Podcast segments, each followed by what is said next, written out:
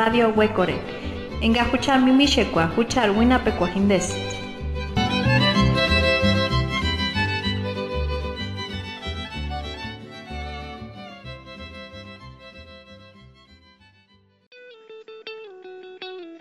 Soy.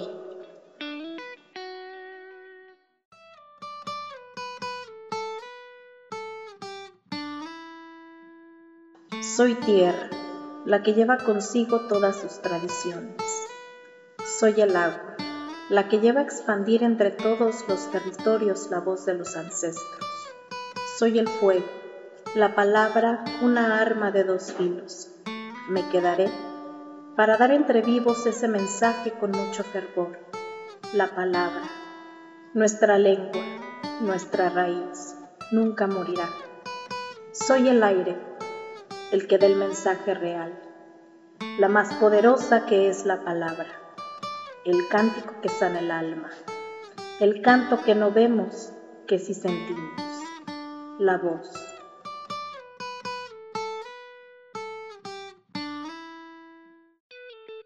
Sara Monroy, poeta conca.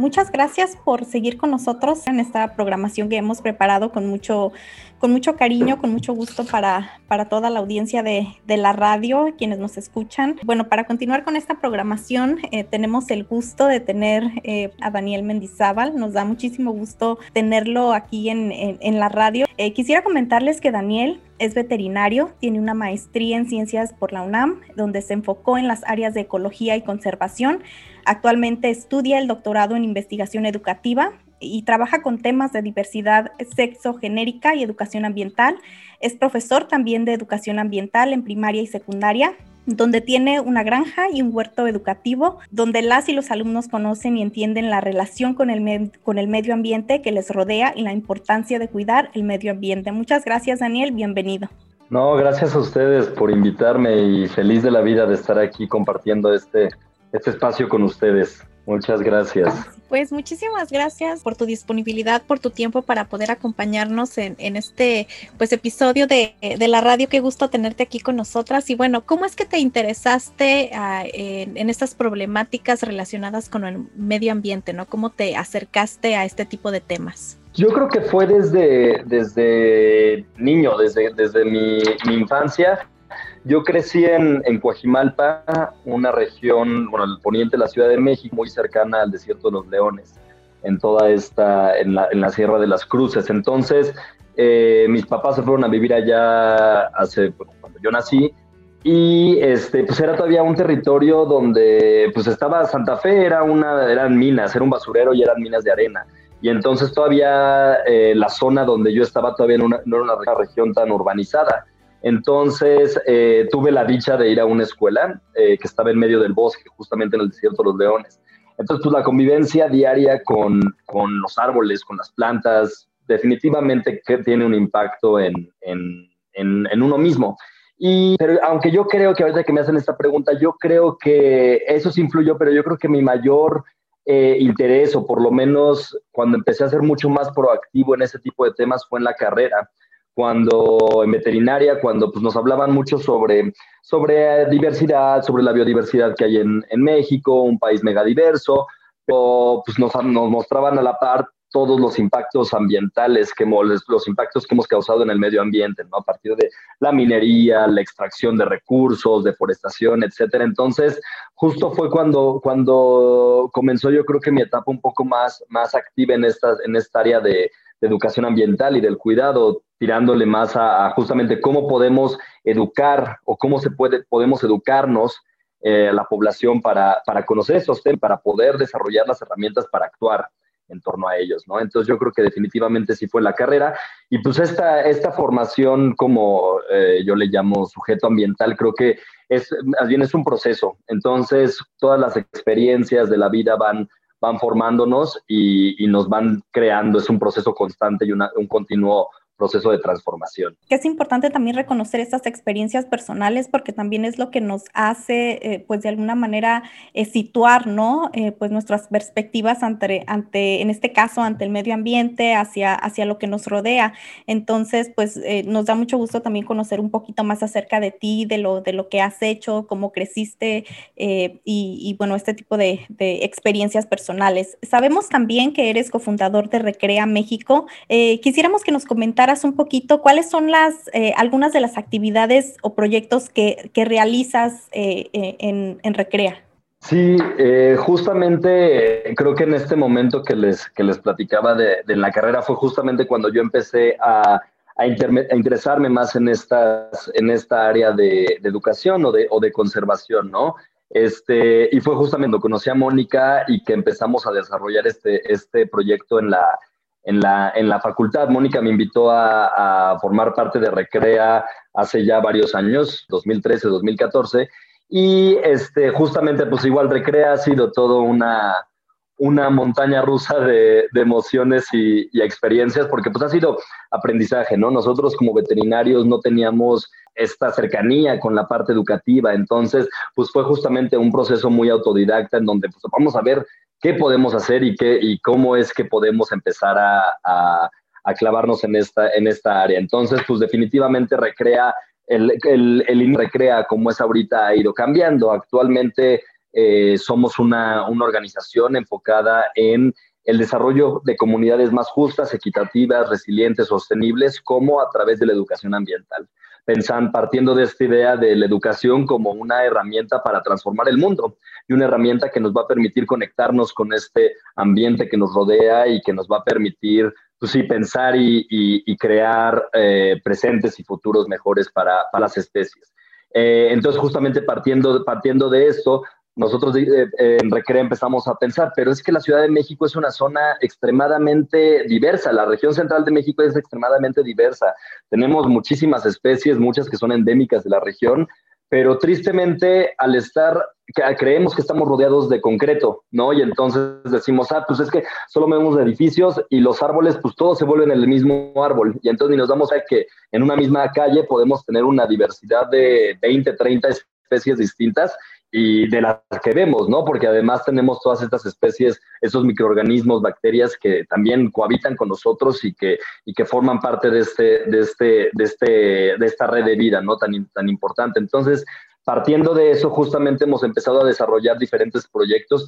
desarrollamos uno de los, de los proyectos que desarrollamos hace varios años, fue una serie de cuentos sobre animales y plantas de México, que justamente la idea fue empezar a contar estas historias, estas historias de especies que que nos rodean y especies que forman parte de nuestra vida y que han formado parte de, nuestra, de nuestros procesos históricos y culturales de, de, creación y de formación, ¿no? Entonces, que entender que a pesar de que vivimos, no sé, en Pátzcuaro o vivamos en la Ciudad de México, o vivamos en cualquier parte del mundo, eh, estamos interconectados y estas relaciones, los, las acciones que hagamos aquí impactan en la vaquita marina e impactan en la ceiba en el sureste de, México. Entonces, a partir de eso hemos estado desarrollando este, estos materiales y fue cuando desarrollamos también este, a raíz de la pandemia, que nos permitió justamente desarrollar esta, estas, estas redes que hemos creado en, eh, en, colaboración, incluyéndolas a, a, ustedes, donde desarrollamos estos temas eh, enfocados en eh, que las personas desarrollen una visión mucho más crítica de su entorno, que empiecen a entender que, que nos empecemos a entender justamente como estos sujetos ecológicos, pero que también veamos que como sujetos ecológicos tenemos una responsabilidad de cambiar esta realidad y de actuar desde nuestra casa, desde nuestra comunidad, desde, nuestro barrio. Este tipo de proyectos que ustedes realizan en Recrea, de, talleres, ¿no? Eh, es una forma de conectarnos, pero también de aprender y de aplicar lo aprendido en el cuidado del medio ambiente en colectivo, ¿no? Es importante tomar este tipo de, pues, de cursos o talleres si tenemos la posibilidad, pero también aplicarlo, ¿no? Eh, creo que ese, ese es el propósito a final de cuentas, que tenga una aplicación en nuestros entornos. Y bueno, más específicamente nos gustaría que nos comentaras acerca de la justicia socioambiental, porque el cuidado del medio ambiente, eh, pues también es, es, un tema de justicia, ¿no? De cómo, eh, pues todas estas estructuras a nivel, eh, no nada más local, regional, nacional, pero también a nivel global, impactan, pues, a las poblaciones, específicamente a poblaciones, pues, en, contextos históricamente vulnerados y, y, marginados. Entonces, nos gustaría que nos comentaras qué es la justicia socioambiental para, para la audiencia que quisiera saber un poquito más acerca de este tema. Este tema de justicia ambiental a mí es un tema que me, que me gusta mucho porque yo le veo la practicidad, le veo ya la, la, acción, la reflexión y la acción que conlleva el, el, conocer estos, estas justicias, pero también las injusticias asociadas a, a esto. Es más un proceso de búsqueda de, de, justicia, de alcanzar esta justicia ambiental. Las poblaciones y los grupos no viven la, el ambiente del mismo modo. Desde la revolución industrial, eh, si no es que un poco antes, el ser humano se empezó a, a posicionar como este eh, ser superior al, al, medio ambiente, ¿no? Desde una visión eh, muy antropocéntrica donde el medio ambiente está, está hecho para, o estaba hecho, o ha sido considerado eh, algo de lo que podemos extraer y utilizar los recursos. Y dentro de este, dentro de este medio ambiente, eh, todas las, aquellas poblaciones que no entran dentro de lo normal, ¿no? Dentro de esta visión hegemónica, pues quedan de lado, ¿no? Donde, pues justamente las poblaciones, lo, lo, lo vemos, el sur global ha sido eh, un medio de, de, extracción de recursos para el norte global y, y, y las riquezas han, han, se han basado en estas en estos procesos de, de, colonización y neocolonización que a la fecha seguimos viviendo, ¿no? Entonces, definitivamente, bajo este, bajo este esquema eh, y bajo estas, esta extracción del medio ambiente, las poblaciones han sido afectadas por este deterioro ambiental. Eh, justamente a partir de ese entendimiento donde es muy distinta la visión que va a tener una, una persona blanca, occidental, eh, europea, a lo mejor a la visión que del, del, medio ambiente que va a tener una, una persona eh, afro, afromexicana dentro de la, alguna comunidad en Guerrero, ¿no? Eso van a ser formas de ver y de percibir el ambiente muy distintas y dentro de estas distintas percepciones, pues al igual la, afectación que tiene el medio ambiente y la relación con estas personas, pues también es muy, muy distinta, ¿no? Partiendo de, no sé, desde el proceso de, la, de la colonia, o sea, las personas se les quitaron sus, hogares, les quitaron el, territorio y, y pues fue justamente una crisis social y una crisis ambiental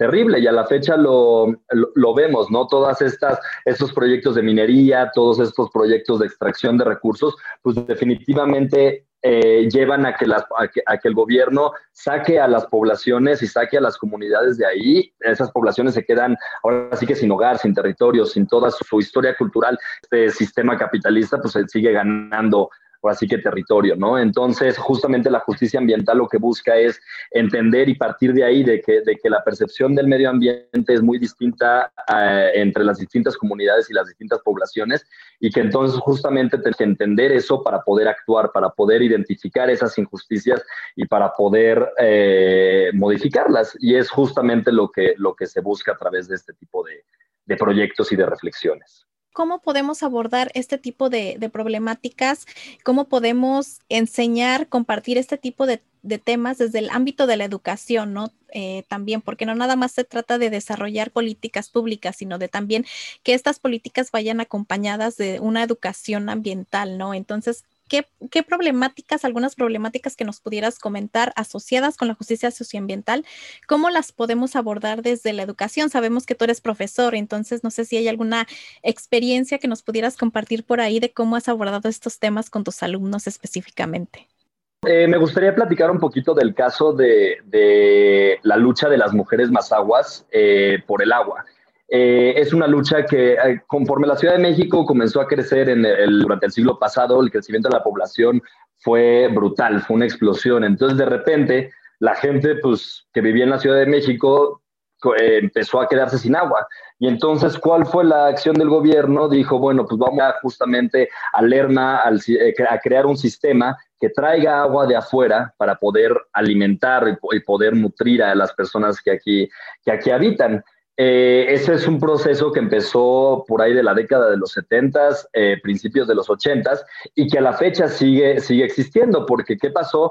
Que empezaron a construir toda una obra de infraestructura impresionante para traer agua de fuera del Estado de México y Michoacán, justamente.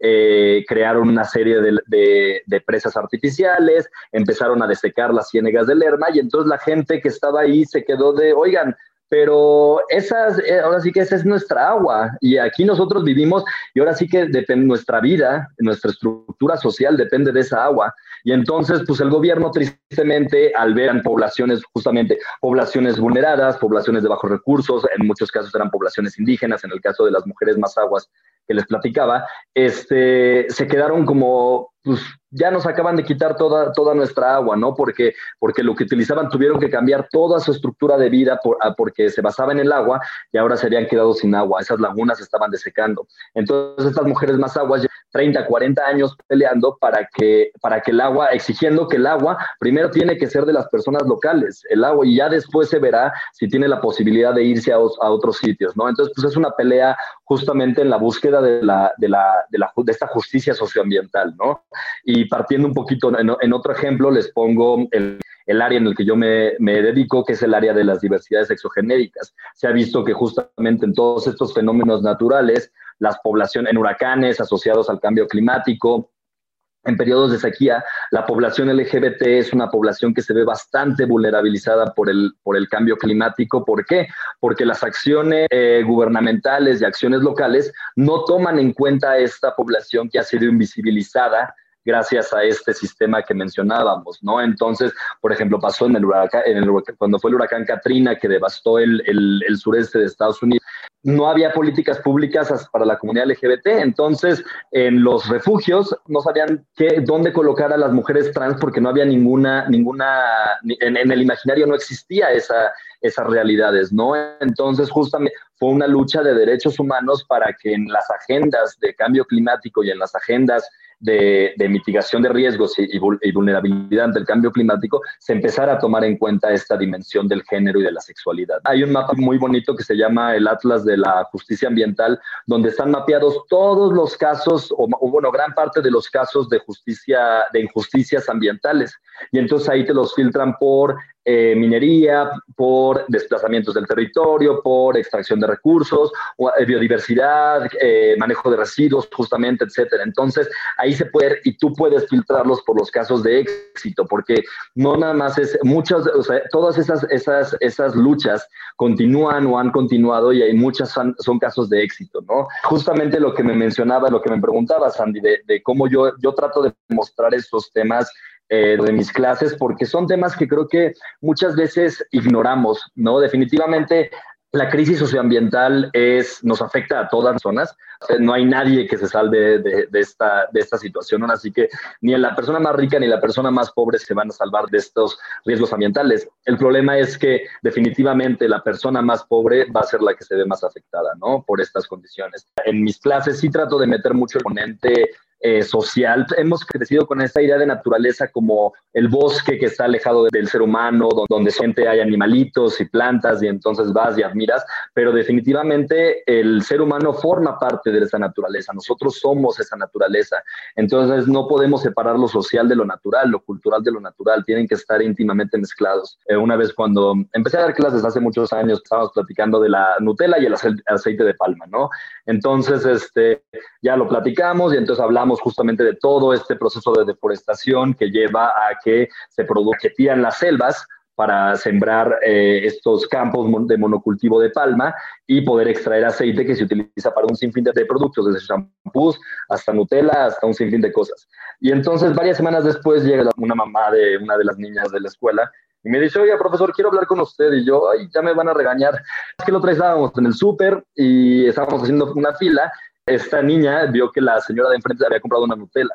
Y entonces se fue con la señora y le dijo, oiga señora, eh, ¿sí sabía que el que usted compre esta Nutella está provocando que se estén deforestando muchos bosques en diferentes partes del mundo y que los orangutanes están en peligro? Justamente asociados a esto. Y entonces la señora solo se quedó así y que sacó la Nutella, gracias por decirme, y sacó la Nutella, ¿no? Entonces, de cómo, cómo empezamos a, relacionar estas cosas de nuestro día a día con estas injusticias, porque no, que, que, son injusticias no nada más para seres humanos, ¿no? Sino también para estas, todos estos seres no humanos o el mundo, el mundo más que humano. Sí, justamente creo que es súper importante este último punto que, que, comentas, igual que los otros, porque pues la relación que tenemos con la naturaleza, creo que como occidente también se ha construido, ¿no? A base de, de, otros pensamientos donde estamos como seres humanos separados de la naturaleza, ¿no? Y existe esta ideología de que, de que como humanos pues hay que dominar la naturaleza, ¿no? Que está también muy ligado a la, al, colonialismo, eh, hablando en nuestro contexto en,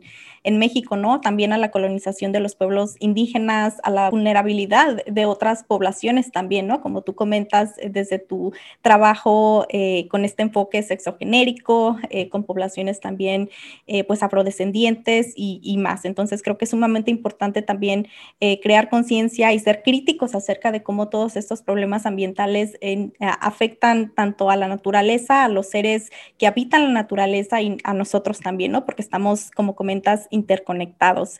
Y bueno, una parte parte importante también de las problemáticas ambientales que vivimos están vinculadas a nuestros hábitos a nuestros hábitos como personas, a nuestros hábitos de consumo, a la basura, a los residuos que generamos. Eh, ¿Qué impacto tienen estas malas prácticas en el medio ambiente? Es un pilar de, de, esta crisis socioambiental que vivimos, ¿no?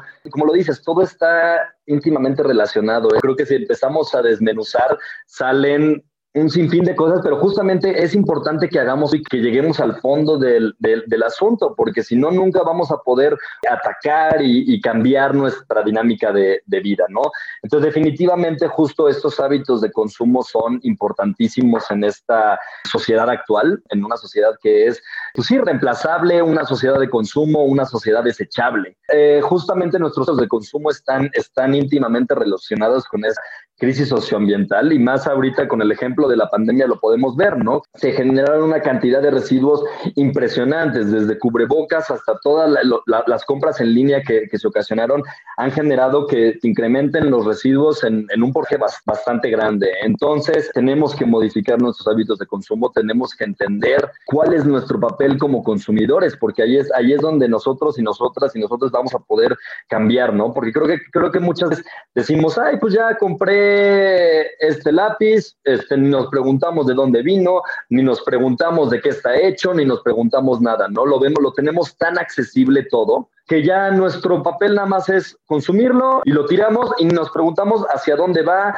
ni qué va a pasar, ni nada, ¿no? Es como si ya ese producto ya no existiera. ¿Por qué? Porque pues ya no lo vemos. Entonces, justamente es ahí donde nosotros tenemos que cambiar nuestra forma de ver las cosas, ¿no? De empezar a preguntarnos, ok, sí, quiero comprar este lápiz, pero ¿de dónde vino? ¿Cuánto tuvo que viajar para que llegara a nosotros? Al, momento de desecharlo, ¿qué va a pasar con él? ¿Habrá alguna población que se va a ver afectada por, este lápiz? Porque no desaparece, las cosas no desaparecen y eso es creo que justo donde tenemos que empezar a cambiar, tenemos que empezar a analizar muy bien esos patrones y esos hábitos de consumo. Quisiéramos preguntarte para toda nuestra audiencia que tal vez no esté muy familiarizada con estos, eh, con estos términos, igual con estas prácticas, cuando estamos hablando de manejo de residuos, ¿a qué nos estamos refiriendo específicamente?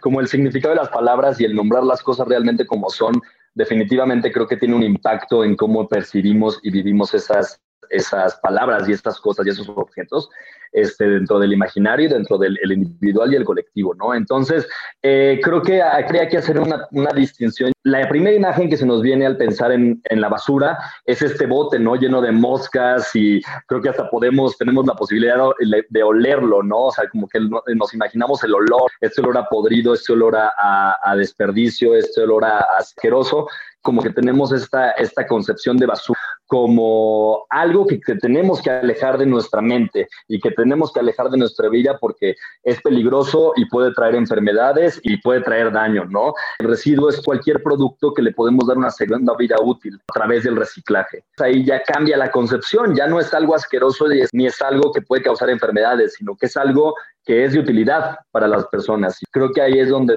tenemos que empezar a entender esta diferencia, que es una línea muy pequeña, pero que, y, que esa línea está basada en la manera en que, vamos a desechar esos residuos, ¿no? Si los vamos a juntar todos en un basurero y que no nos importe si va orgánico, si va plástico, si va cosas, o si vamos a separarlo en distintos recipientes, que vayan de acuerdo al tipo de plástico, que vayan de acuerdo al material, al aluminio, al vidrio, al papel y el cartón, al orgánico, porque definitivamente todos estos productos, todas las cosas que consumimos, la gran mayoría les podemos dar una segunda vida útil. Y justamente con ello llevamos a que eh, disminuya la producción de residuos, que disminuya la extracción de recursos por parte dentro, del, dentro de los medios naturales. Creo que es, es, importante desaprender y reaprender nuevos hábitos que nos van a llevar también a, creo que a tener una, una mejor calidad de vida, pero también a contribuir, ¿no? A no generar tanta, eh, pues tantos desechos que queden por ahí. Como comentas, eh, eh, hay muchas formas de poder también clasificar, ¿no? los residuos que tenemos, reciclarlos,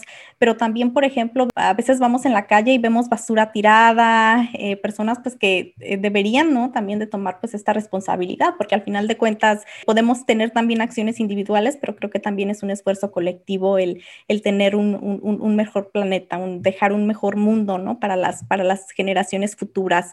Eh, ¿Qué podemos hacer para mejorar nuestros hábitos de consumo y desde tu experiencia, eh, pues como profesor ambiental, desde tus investigaciones, desde los talleres también que, que das en Recrea, eh, cuáles son algunos simples pasos que podemos tomar para contribuir a no generar pues, pues tantos residuos? Yo creo que lo, lo principal que tenemos que hacer es eh, definir nuestro papel como consumidor. Si queremos ser ese tipo de consumidores donde, donde pues la verdad no nos importa y estamos acostumbrados a hacer 30 mil cosas por internet y comida rápida y todo eso y pues los residuos, todo, todo se va a la basura y lo tiramos, o ser un consumidor donde pongamos ser más críticos y entonces decir, ok, existirán otras opciones donde se usen productos reciclados o que sean productos reciclables, o si existen productos que pueden ser sin empaquetado. Creo que ahorita, o sea, como que se ha posicionado mucho más este movimiento ecologista dentro de la población. A mí me, me da mucho gusto que ya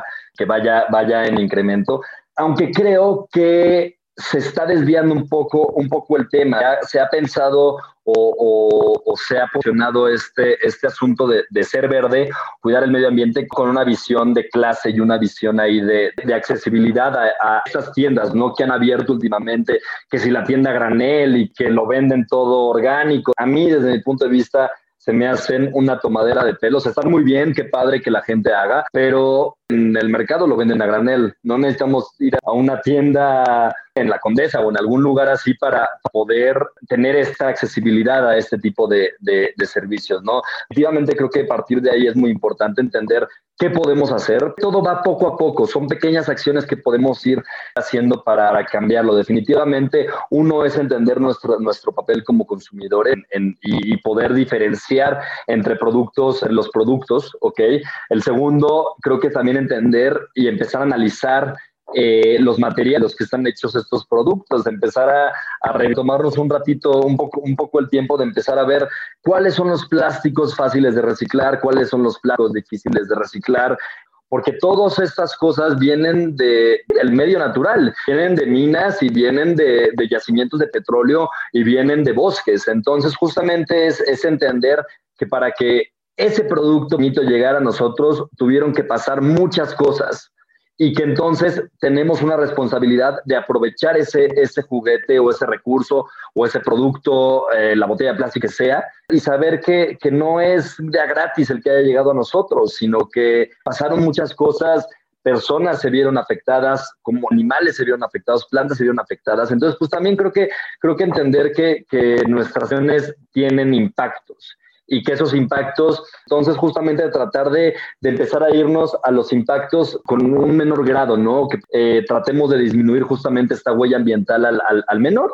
Y también creo que es muy, muy importante que empecemos a, a conocer estas formas de separación, empecemos a entender, la información está, es únicamente que tengamos las ganas de eh, de meternos al tema y de empezar a conocerlo y empezar, como decías, Mari, a, darnos cuenta de que sí, nuestras acciones son individuales, pero van a tener impactos eh, colectivos e impactos en la comunidad. Y entonces, eh, entre más personas haciendo el impacto va a ser mayor. Justamente yo platicaba nada más rápidamente con mis alumnos y alumnas de segundo o tercero de primaria, porque de repente agarraban y mira, profe, este es el nuevo juguete. Las dos semanas, mira, profe, este es el nuevo juguete. Mira, profe, este es el nuevo juguete hasta que les dije, oigan, están cambiando de juguetes a día. O sea, les decía, veo atrás en su, en su cama que tienen rodeados de peluches. ¿Cuáles? Y entonces hicimos el ejercicio, ¿cuáles realmente están utilizando? Ah, pues este y este. Y todos los demás, no, pero es que estaban de moda hace un año o seis meses y esto y esto y lo otro. Entonces les dije, ok, entonces justamente hicimos ese análisis. ¿De dónde están viniendo esos, esos productos? ¿Ok? ¿De dónde está viniendo el peluchito y el gorrito y la cosita y el dorito y lo que sea?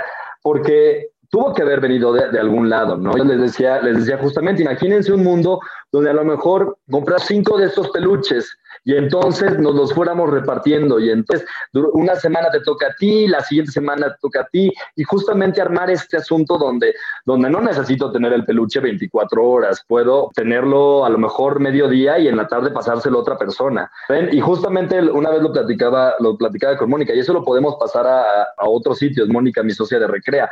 Tenemos que tener todos, ¿saben? Una aspiradora o tenemos que tener todos un, un taladro, a lo mejor eh, fuera por edificio, crear estas acciones comunitarias y empezar a formar estas redes entre, pues entre personas, entre grupos, entre comunidades y colectivos. Ahorita que estabas comentando, bueno, hace unos minutos acerca de cómo todo este movimiento de ser verde, pues se ha vuelto un movimiento elitista.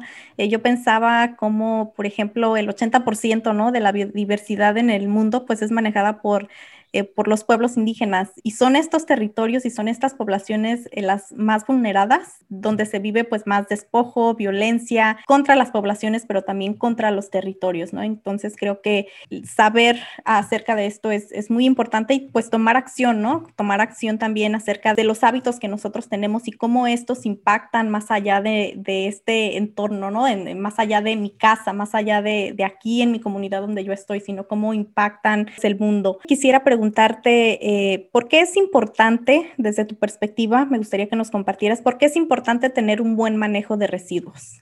Yo creo que el manejo de residuos y todo lo que conlleva desde nuestro posicionamiento en la sociedad, desde nuestro posicionamiento como individuos, se ven modificados. Es una manera de ir, contracorriente, de ir tratando de, de, salirnos de este sistema en el que vivimos, un sistema individualista, un sistema consumista, un sistema desechable en el que vivimos y justamente creo que el manejo de residuos ayuda bastante a eso, por lo menos empieza a cambiar. Justo hace que, que nos empecemos a responsabilizar de los actos. Tiene muchas, muchas, muchas implicaciones, pero responsabilizarnos de nuestras acciones. Pues la basura, a fin de cuentas, contamina agua, suelo y, y, y aire. Entonces, definitivamente nuestra agua está siendo contaminada por ese, por ese tipo de residuos, ¿no? Entonces empezar a, empezar a analizarlo, eso, eso mucho más y empezar a, responsabilizarlos de una mayor medida, ¿no? Y definitivamente yo creo que a mí el hecho del manejo de los residuos orgánicos, a mí se me hace una de las cosas más bonitas y más interesantes. ¿Por qué? Porque ayudan a conectar con la tierra, ¿no? Empiezas a ver estos procesos que, que se han vuelto tan invisibles en este mundo mecanizado en el que vivimos, ¿no? Empezamos a ver justamente dentro de la composta, ves cómo la sandía que te comiste hace, hace dos semanas, pues ya no hay sandía, ya se volvió alimento de estos microorganismos. Y entonces esa a mí se me hace como un ejemplo de, de simbiosis, una, una manera eh, multiespecie colaborativa, ¿no? De donde pues tenemos, nosotros nos comemos, pero a la vez les damos alimento a esos microorganismos y entonces arman túneles y se vuelve toda una red de vida en nuestra cocina o en nuestro patio o en nuestro o en donde tenga composta, ¿no? Entonces, a mí se me hacen técnicas muy padres, se me hacen acciones emancipatorias frente a este sistema, acciones de resistencia frente a esta situación. Y ahorita que estabas comentando, eh, tenía una pregunta que, que creo que, eh, que también responde, creo que a las realidades que que tenemos, ¿no? Eh, vemos mucha publicidad acerca de productos biodegradables. Eh, ¿Nos pudieras comentar acerca, acerca de, este tema? Como que con esta corriente ecologista moderna que empezó a surgir, pues empezaron todas estas marcas a apropiarse de la, de la idea de eh, productos orgánicos y productos biodegradables. Entonces, están sobreutilizando todas estas palabras y estos términos en pro de, de, una sociedad capitalista. Entonces, justamente chocan. O sea, desde mi punto de vista, no es compatible un, el sistema capitalista con un sistema de cuidado ambiental. Con la prohibición de las bolsas de plástico en la Ciudad de México y productos de los plásticos de un solo uso. Quitaron esa, esas bolsas y entonces ahora las compañías empezaron a, a, decir que sus bolsas eran biodegradables y entonces ya con un, únicamente con esa leyenda ya se podían comercializar y entonces ya se podían vender y ya no era la bolsa que se había prohibido, ahora ya tenía la posibilidad de ser vendida, ¿no? Entonces justamente creo que ahí es cuestión de entender qué es orgánico, qué es biodegradable y qué es compostable. Lo compostable es todo aquello que podemos echar en nuestra composta, en caso de que tuviéramos una composta en casa, y a los seis meses eh, va a haber regresado a la tierra, se va a haber degradado, biodegradado, y va a haber regresado a la tierra y eso va a poder ser utilizado para brindar nutri nutrientes a las plantas, ¿no? En cambio, todo en este mundo, desde yo hasta el lápiz que les enseñé ratito, hasta un coche, van a ser biodegradables. La cosa es que esa biodegradabilidad puede ser en, en tres meses o puede ser en 1500 años caso que más me gusta y a la vez ahora sí que me gusta, pero me asusta es el de el de H&M, ¿no? Que empezó con esta con esta marca de ropa eh, pues sabemos es, ropa de esta moda rápida donde explotan a las zonas y explotan a las comunidades y explotan lo peor de este mundo, ¿no?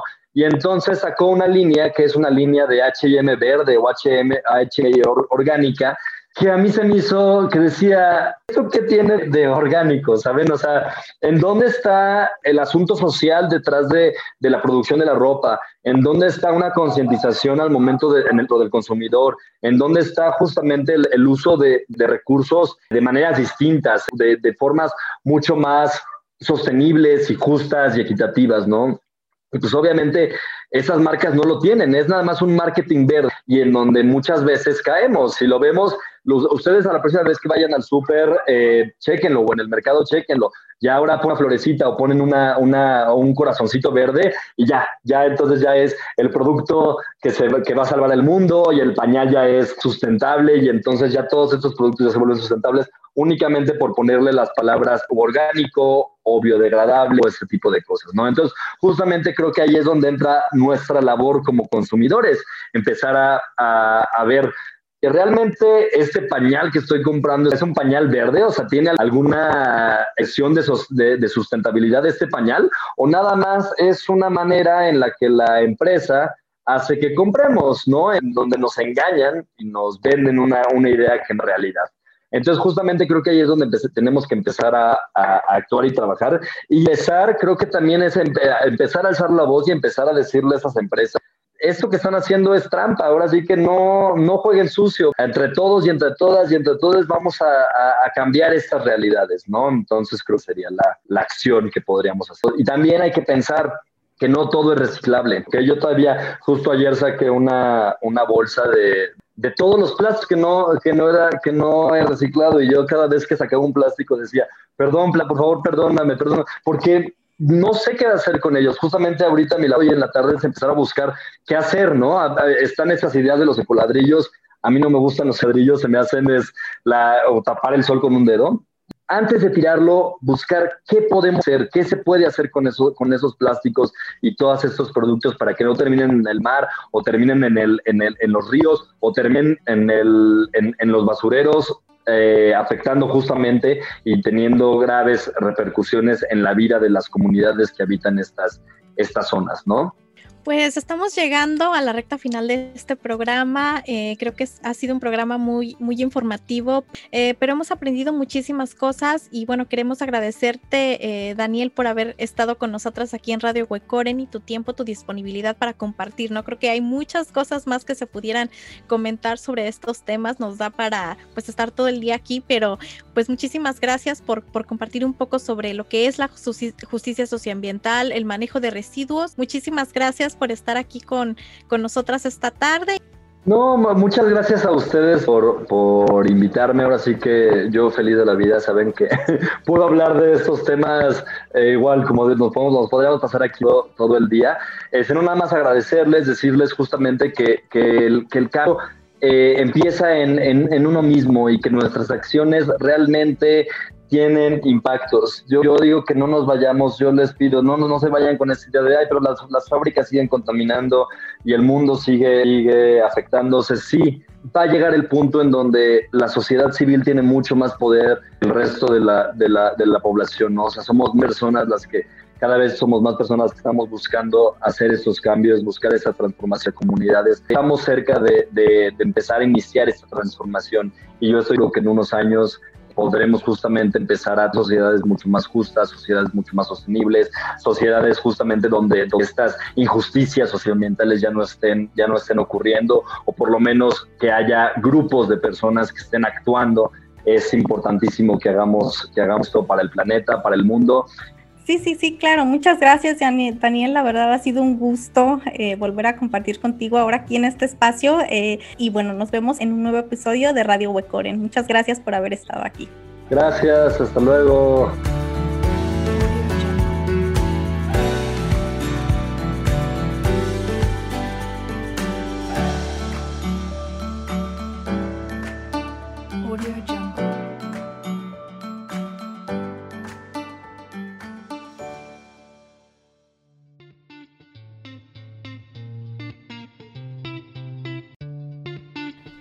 shakakshun eskach kwawak huchat hapun dechan, yure kwechan itsu wera kwechan huchat hua de chan pukuri chan kamamar hash angata puecha witza kwechan ka zuzuki istukshun pimarishaka eskach manakoreri ikimengarichan, kano ikimenarichan, chan esk karatichan, ansikoretichan, kahapundaranap manakorerichan, kwawak ka chupimuechan.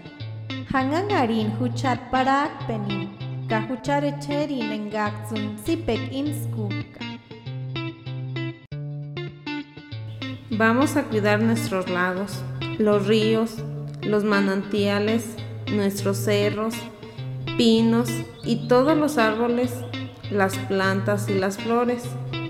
También cuidemos de todos los animales, de los que se arrastran, de los que vuelan, los que se encuentran en el agua, en la tierra, los silvestres y los que tenemos en casa.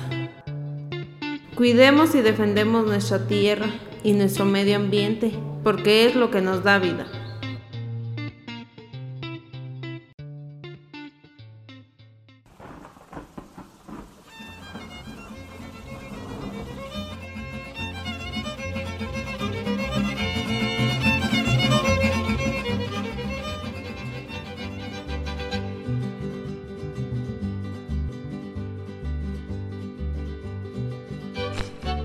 Radio Huecore. Enga huchar mimishekwa, huchar wina pekuajindes.